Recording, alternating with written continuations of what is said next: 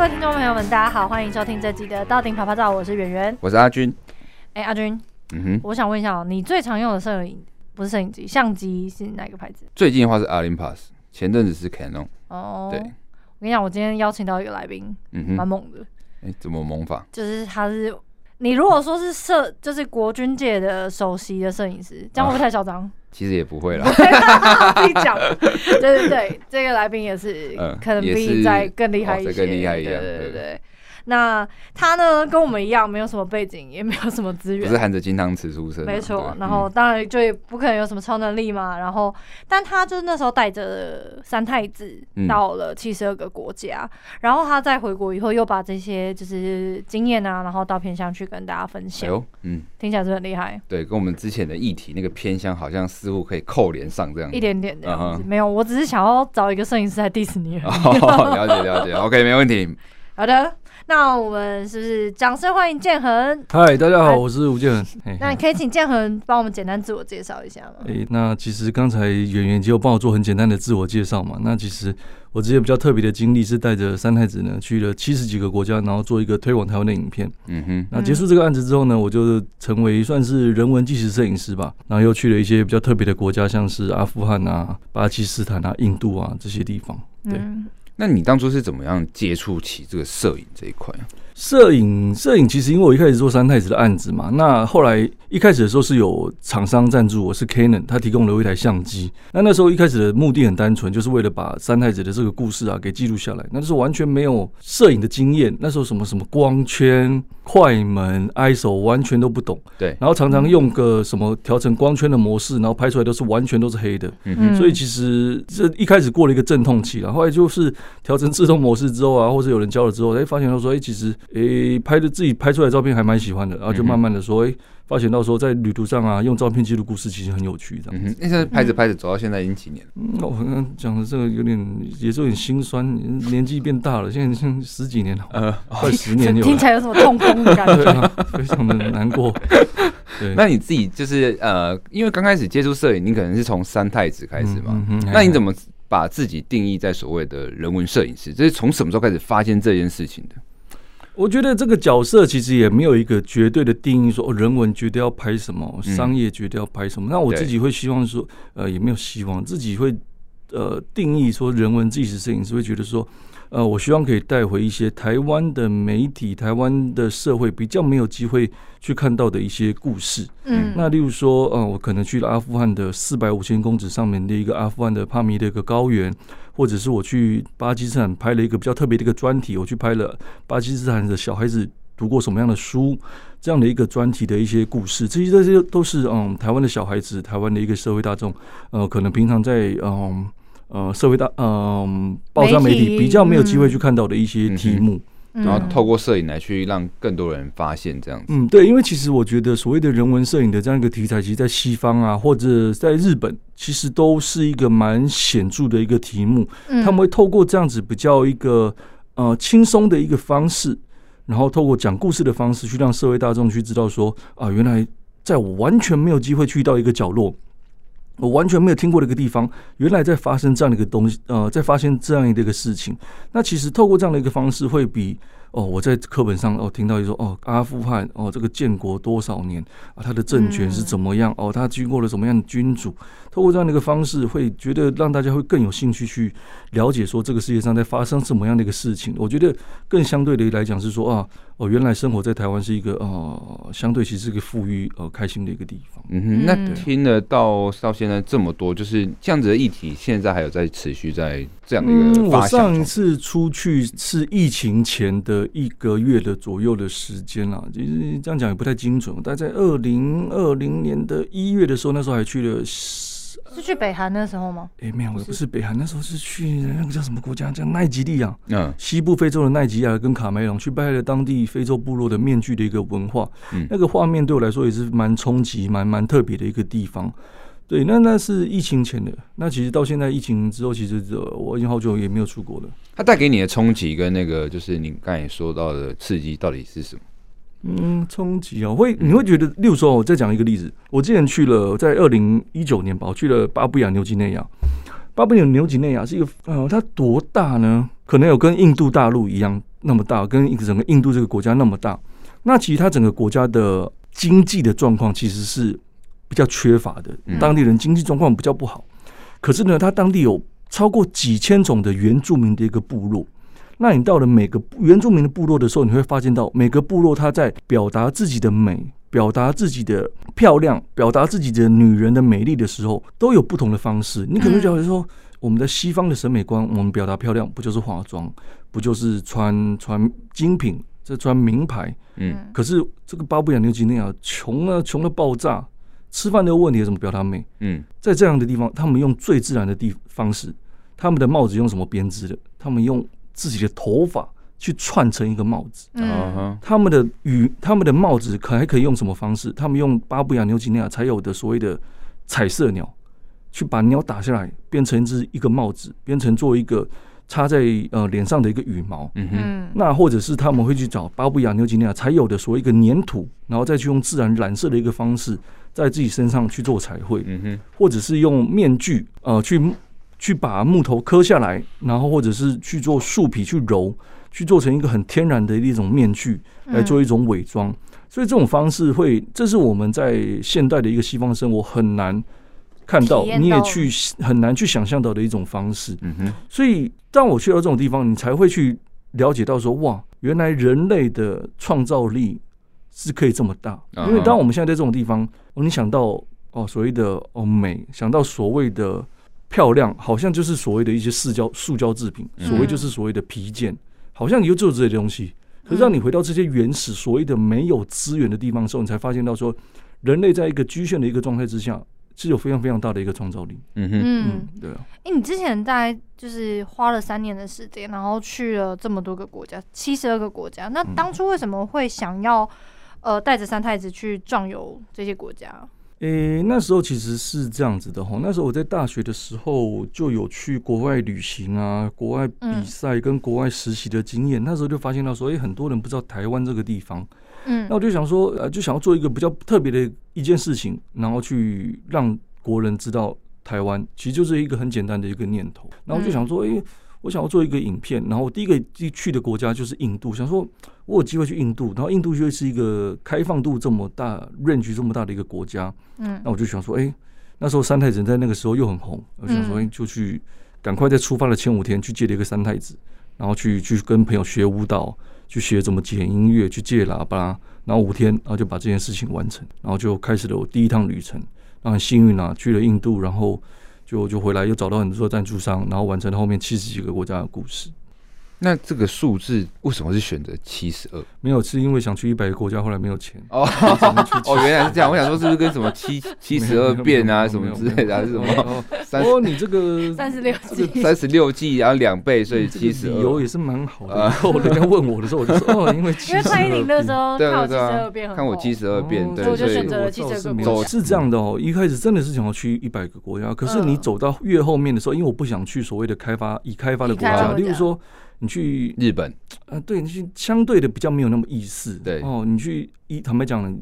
欧洲串起来的国家就四五三四十个了，对对对。那你这样走完，我绝对可以用完一百个国家，可是我不想，我没有，我觉得没有意思。哎，但说不定欧洲人根本也不知道台湾在哪里啊。如果你的是没错，我归结一下，所以你的初衷是因为想透过这样的方式让大家知道，哎，什么是台湾？台湾在哪里？对吗？嗯嗯。其实我觉得是好事，哎，因为这些国家反而穷，然后需要跟我们做一个建交，所以说不定他这样的做法是一个 促进另外一个外交大使这样。说不定就是很有钱的国家哦，知道台湾，我就哎，好吧。不会不会，他们会往大陆走。哦，OK。Okay, 其实这两个方向都是可以做的，但其实我最我我最后的想要完成的一个目标是，我这个影片可以达到很有效的传传播。嗯，那假如我的影片里面可以到一些更特别的一些国家，那才可以达到一个传播率。但我觉得两个方向都没有错了。对对，是这样子。所以后来走到越后面的国家的时候，你其实你要到一些很开发中的国家，越难去，花费越贵。哦，所以这是一个很大的一个原因，懂？真的。那可是呃，比较好奇是说，那为什么选择是三太子，不是其他的就是呃，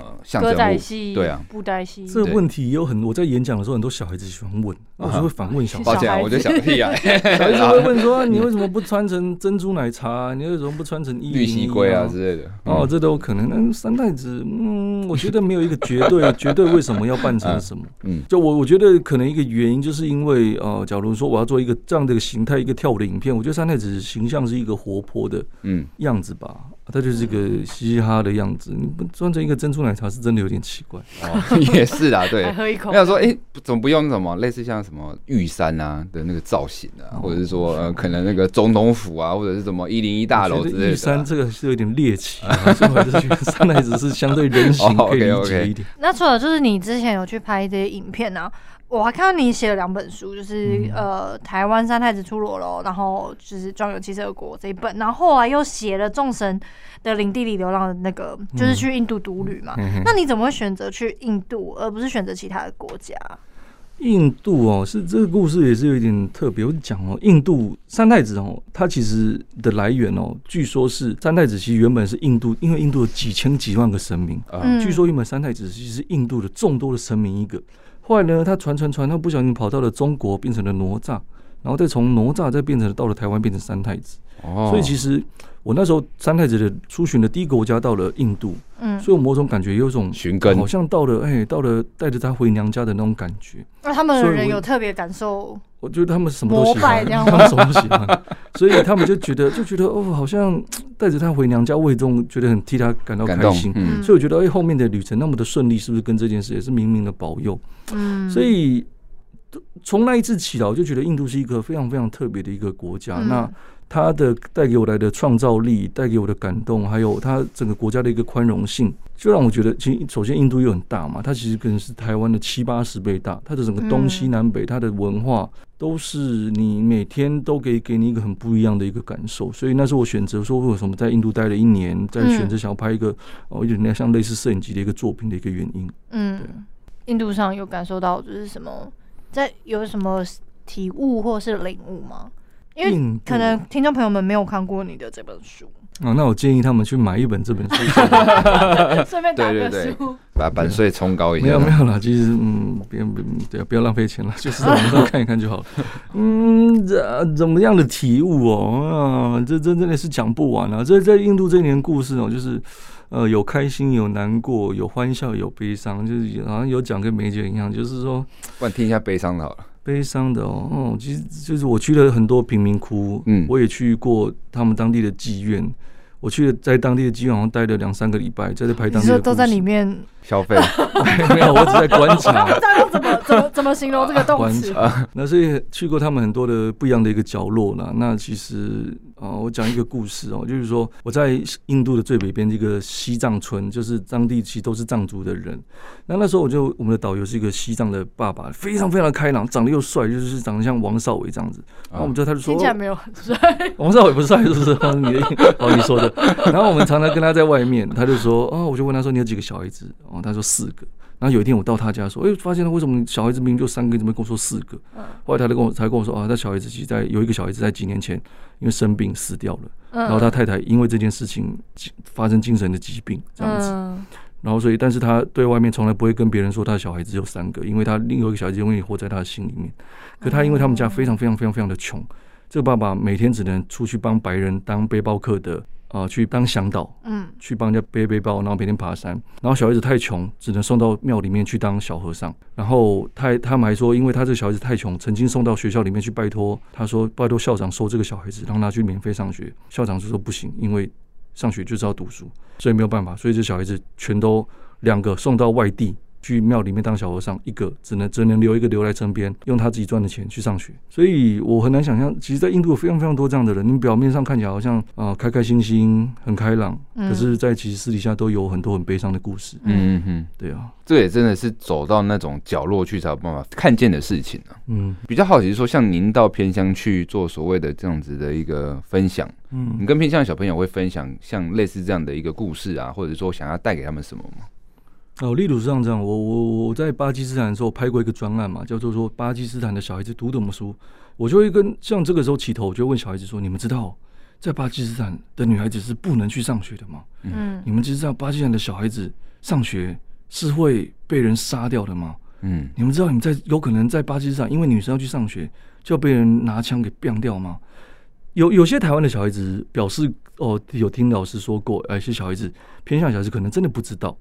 那当这时候，我觉得可能拍这样的专案，我就跟他们分享说：哦，巴基斯坦这个乡镇的小孩子读什么样的书，这边的小孩子读什么书，然后会透过。我拍的照片让他们知道说，原来在巴基斯坦有这样的一个那么大的一个城乡差距。例如说，有些乡镇他们会说，他们最喜欢读的书书是什么？哦，他们最喜欢读的是国文的教科书。啊这个乡镇的小私立小学最喜欢读的书是什么？是怪兽电力公司的的绘本。为什么？因为很明显就是城乡差距嘛，就是呃私立学校跟公立学校嘛。那我还拍过一个最特别最特别的一个学校是什么？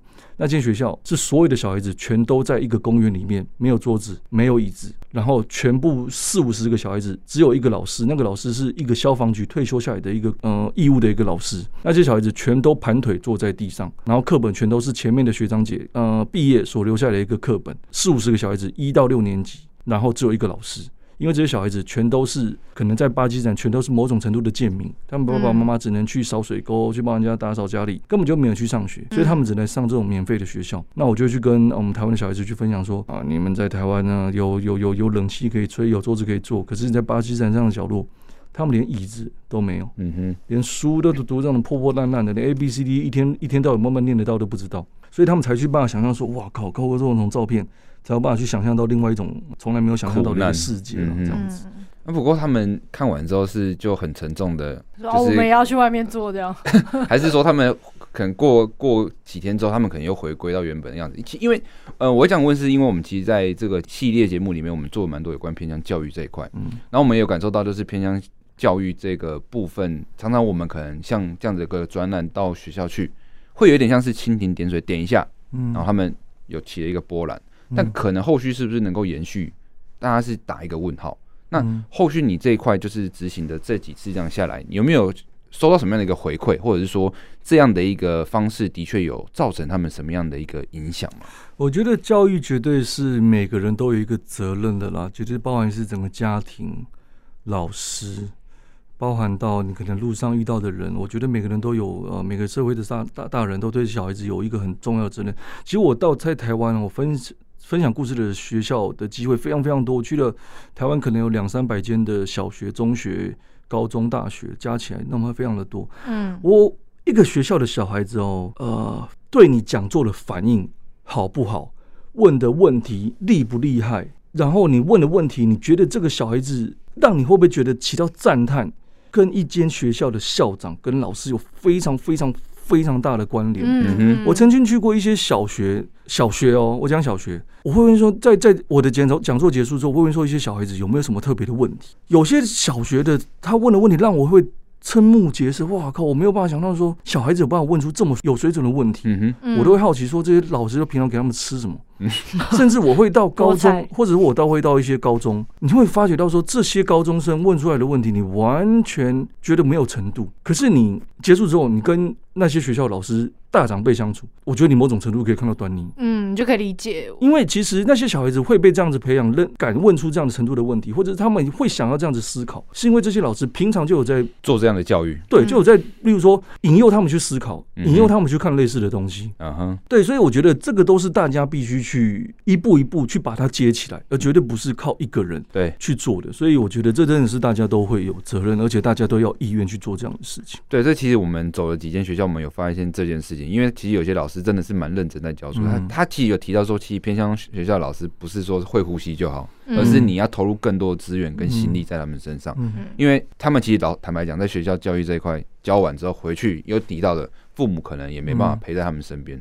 所以你刚才提到的，不管是你也好。或者老师也好，其实这样的一个勾连性是非常息息相关的，对。对，因为我之前在专访里，我一直都从，哎、欸，因为建恒是我之前在金门服役的时候遇到的一个弟兄，然后一直都觉得他蛮有才华，所以我一直都有关注他。嗯、那我之前在一个专访里面就看到说，建恒有说过说，哎、欸，你不要因为人家说你不行，然后我就不做。然后要学会承受别人对自己的压力。如果做了之后失败，那也没关系，因为至少你做了不会后悔。那我那时候其实觉得蛮感动，因为要能够支撑自己这么久、这么多年的时间，然后你要去到这么多个国家，而且他去的国家都不是那种很富裕的国家，所以觉得蛮感动的。那建恒现在还有在继续想要，如果有，因为刚刚有提到说因为没有资金嘛，那如果之后有资金，你还会想要再继续做吗？然后你主要是想要带给听众什么样的一个精神？嗯，如果有机会，不排斥啊。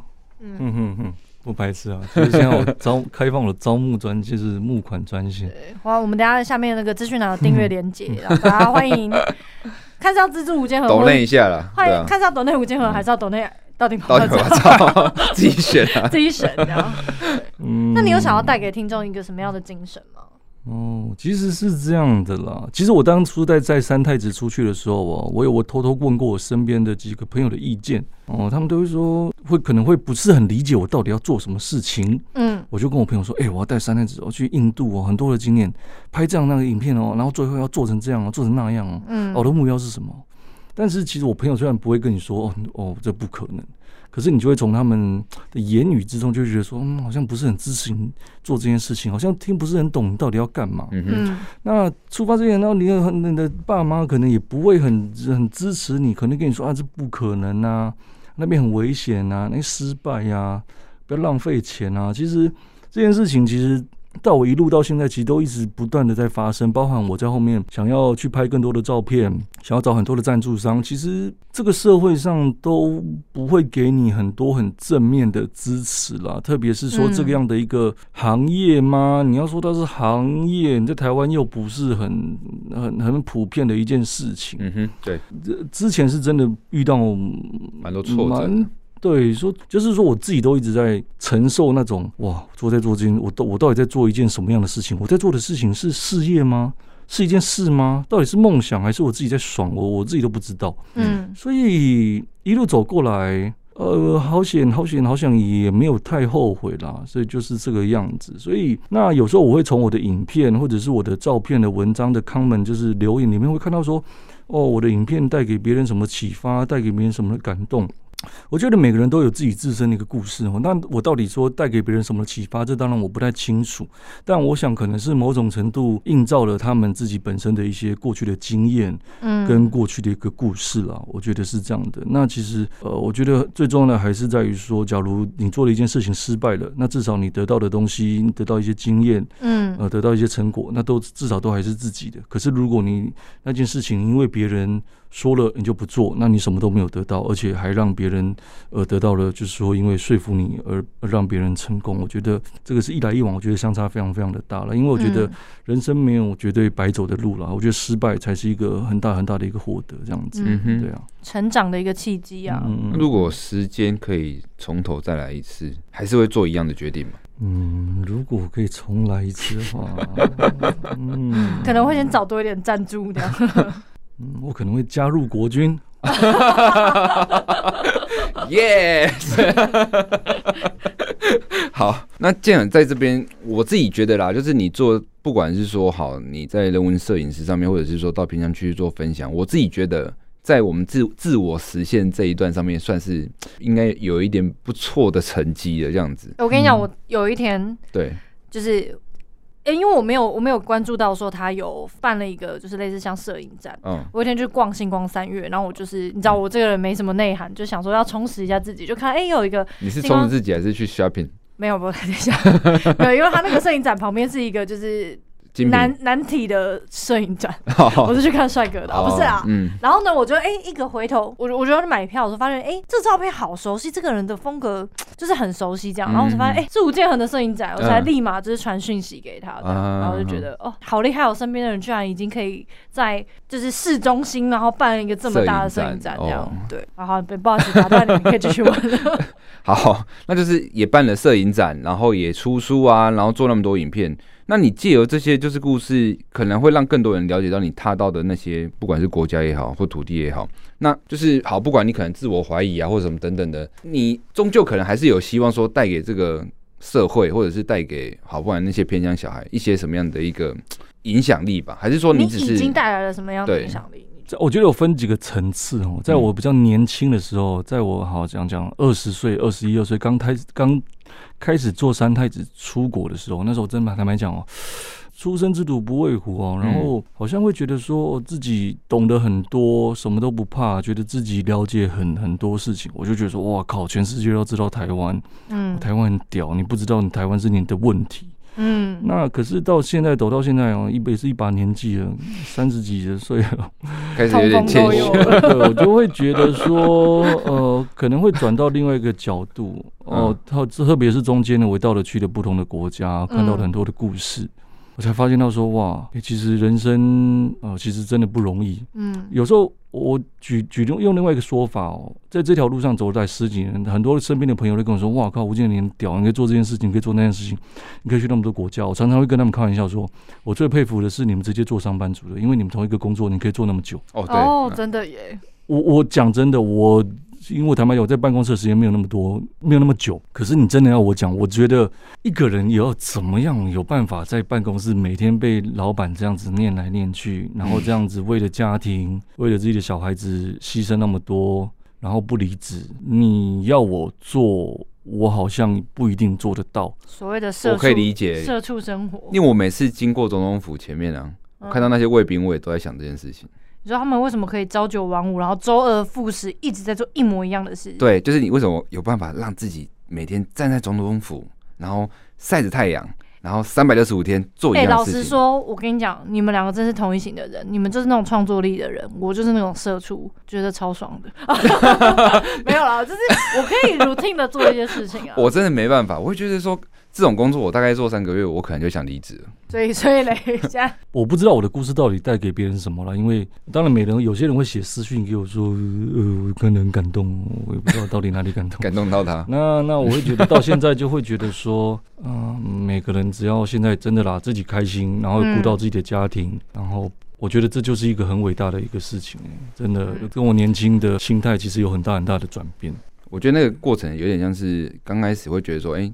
你为什么会不认识我台湾？嗯，那后来变成是走了那么多世界，看了世界多么的大之后，会觉得哦，不认识你也刚好而已。对啊，就是你反正就这么渺小。反正我我都还没认识我自己国家，我就要认识你台湾。嗯，对对对，就其实那个 那个情绪是可以理解的啊。对。那为什么你会想要回台湾后，你会想要把这些经历就是带给偏乡的小孩？而且因为我看到你有就是去募集说有这些演讲的费用。相信，因为去偏乡真的是我我们完全懂了，就是没有真的没有钱，然后你也自己要想办法上山啊，交通费啊那些的。对，那这些计划是你自己发起的这个计划，还是说，哎，哪个基金会有给你一些这种启发之类的？因为其实很幸运啊，有透过台湾一些企业的邀请，或者是学校的邀请，有让我到一些台湾比较偏向的地方。嗯，如果没有他们邀请，我可能真的一辈子哇，我不会知道台湾有这样的一个角落。我可能到过台湾的尖石乡，到过台东的某些的部落，这些真的是要有人脉的邀请，有学校的邀请，我才可以有机会。我到了这些，走过这些路，到了这些地方，否则你你用 Google Map，你自己也不会知道有不知道怎么样看到这些风景了。所以我才知道说，台湾还有这样的一个地方，然后有跟都市完全不一样的的一个落差的一个存在了。那我才会觉得是说，我自己到过很多地方的偏乡嘛，我自己知道说，一个资源的落差。有多么的可怕！我我前面讲了嘛，我不是什么很富裕的家庭，我不是什么完全衣食无缺，嗯、但我都可以感受到，我们跟真正有资源的人、有背景的人那种落差、那种无力感。嗯，那你更不用去想象说，完全没有背景跟那种就是资源不足的这样一个小孩子，嗯、那以后会遇到什么样的一个问题？那我觉得我们不求说，哇，你可以让他完全怎么讲，就是说以后绝对。起跑点绝对不要输，然后以后可以让怎样赢在绝对的起跑点。可是你至少不要让这个小孩子以后自卑，或者是说变坏。对，我觉得这就是至少要可以让他们做到这个样子。我觉得这这这没有那么简单，但如果可以做到这样子，我觉得那就非常非常非常棒。嗯哼，对啊。好，那最后一个问题问建恒，就是说，那你自己到现在，不管是摄影也好，或者说在执行各种你自己现在可能未来想执行的专案。你有没有什么样的一个原则或者是一个座右铭？这样原则跟座右铭，嗯、我我我自己有一句话，就是说我拍这些故事是为了说别有人别人没有说过的故事，到走别人没有走过的路了。那因为其实我我我有时候会跟在讲座的时候跟台下的人分享哦，就是说呃，因为现在网络科技的发达哦。大家会说：“哎、欸，非洲长这个样子哦，我我我上 Google 看一下，南极长这样子，我 Google 看一下。嗯，可是大家可能没有去想过，以前在没有网络的时候，大家都是必须透过真正的冒险，开一艘船开三十几天、六十几天。我透过真的一双脚去长征，像马可波罗从从西边走到东边，那是要花好几个月的时间。他们以前是这样真正的一个冒险家，去开拓一个完全没有办法想象的世界。可是，在我们现在这样的一个社会，哦，我要去哪里？我们打开 Google 看一下浏览器，看一下照片。可是那不是属于我们自己的冒险，不是属于我个人的一个故事，嗯，不是属于属于我自己个人的一个经验。所以我觉得那非常非常的可惜啦。那假如说我们以后都靠啊 Google。来来来旅行，以后我们都靠 VR 来旅行。那以后我们怎么跟我们自己的小孩说自己的故事？嗯，以后跟怎么啊让自己来成长？以后怎么来跟下一代来说我们自己在在在年轻的时候做了什么样的事情？嗯，对，我觉得这是我觉得自己很比较特别的一个理念，这样子。嗯哼，对啊。那节目进行到这也算进入尾声。那我们今天很开心邀请到建恒来到我们节目，跟我们分享有关他这么多创作过程，然后跟这么多国家的故事。我们今天很谢谢建恒，建恒谢谢，谢谢你们，谢谢，拜拜。